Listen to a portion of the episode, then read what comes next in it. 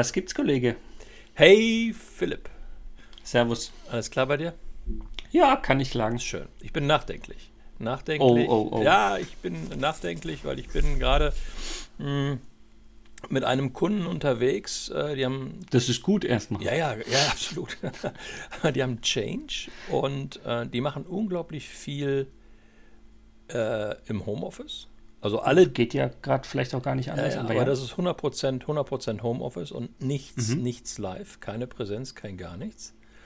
Und wie du dir vorstellen kannst, ist natürlich jeder Change führt auch zu Konflikten. Ne? Und mir geht es konkret darum. Unabhängig ob Homeoffice oder nicht. Ja, ja, genau. Und mir geht es natürlich darum, mh, hm, wie, wie, kann man, gelten eigentlich im Homeoffice besondere Rahmenbedingungen bei Konflikten oder äh, kann man das all das, was man bisher getan hat, auch im Homeoffice tun? Und ähm, da mache ich schon mal eine Beobachtung und ich glaube, mh, hm, so ein paar Dinge, die ich dadurch erlebt habe und die ich äh, vielleicht auch äh, ja, so mir zusammen gedacht habe, die könnten ganz wertvoll sein für hm, jeder draußen, die uns immer wieder zuhört. Und vielleicht das eine oder andere. Die, die vielen tausenden Zuhörer. Ja, ja wir sind mittlerweile bei 18.000. ich, ich frage mich immer, wo du diese eigenen Statistiken fällst. ja, aber mehr als 18 sind es ja. Also insofern. Ja, aber das ist sicherlich vielleicht ganz interessant. Und es wäre eigentlich auch ein cooles Thema, wo wir mal wieder mit unseren Hörern in die Interaktion gehen können. Also nicht im Sinne eines Hörertreffens, aber vielleicht mal so als, als Einladung ausgesprochen. Wie geht's, wie geht's euch eigentlich mit, mit den Themen? Ne? Mhm.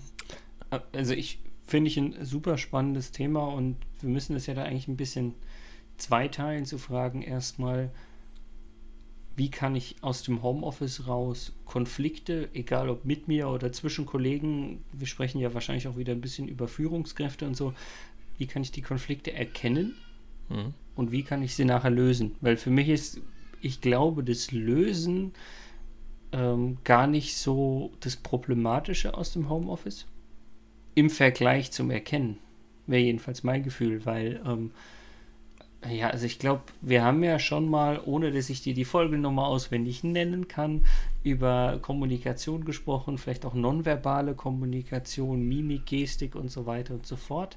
Ähm, da fällt mir ein, wir müssen irgendwann auch nochmal über das Thema Kamera aus und Kamera einsprechen. Sehr gutes Thema, auch im, gerade im Zusammenhang bei dem Kunden, wo ich da unterwegs bin, weil immer dann, wenn es ein bisschen konfliktärer wird, machen die die Kamera aus. Das ist ganz spannend. Mhm. Also wir nehmen jetzt einfach mal Kamera an, an und diskutieren das einfach nochmal äh, separat aus.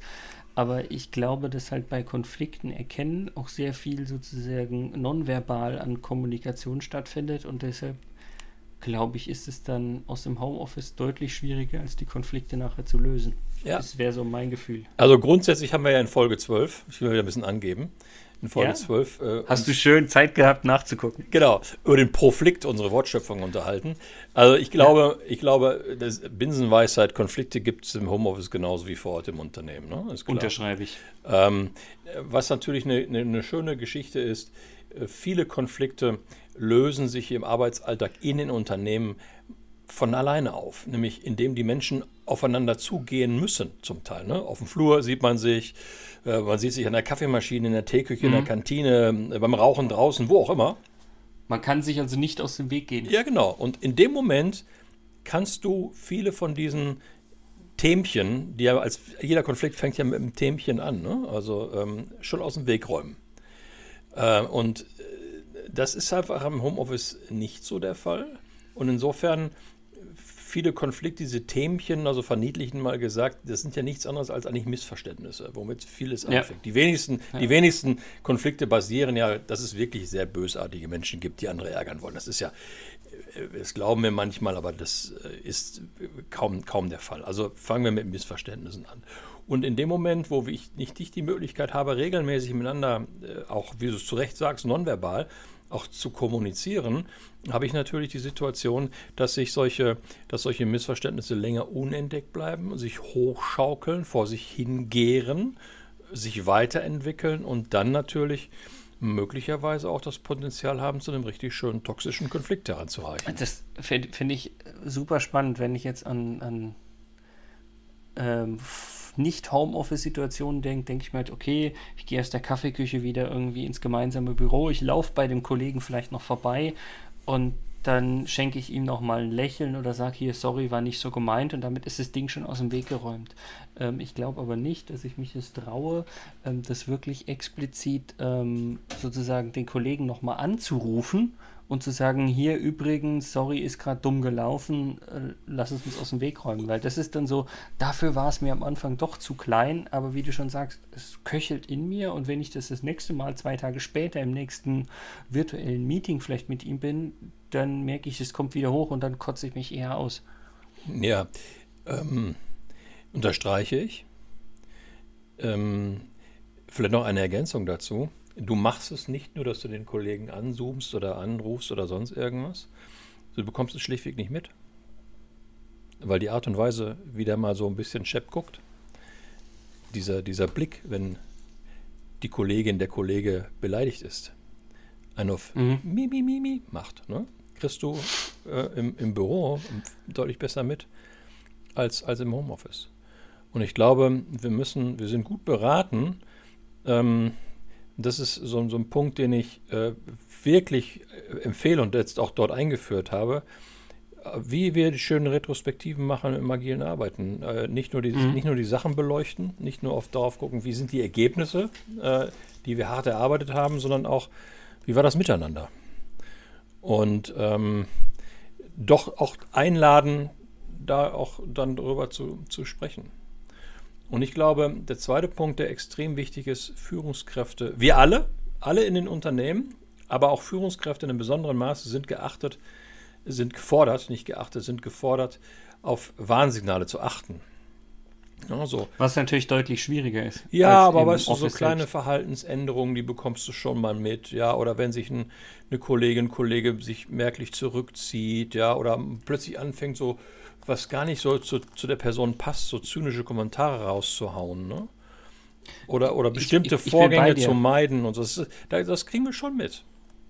Ich, ich sage ja nicht, dass es, dass es unmöglich ist. Ich sage nur, ich finde, dass es im Homeoffice schwieriger ist. Das heißt nicht, dass es irgendwie schwer ist oder unmöglich ist. Ähm ja, deswegen hier die Liste. Achtet auf Verhaltensänderungen. Ja? Schaut drauf, ob sich Mitarbeiter bewusst irgendwelchen anderen Kolleginnen entziehen. Schaut drauf, ob, sie, ob Zynismus oder Ironie vorherrscht.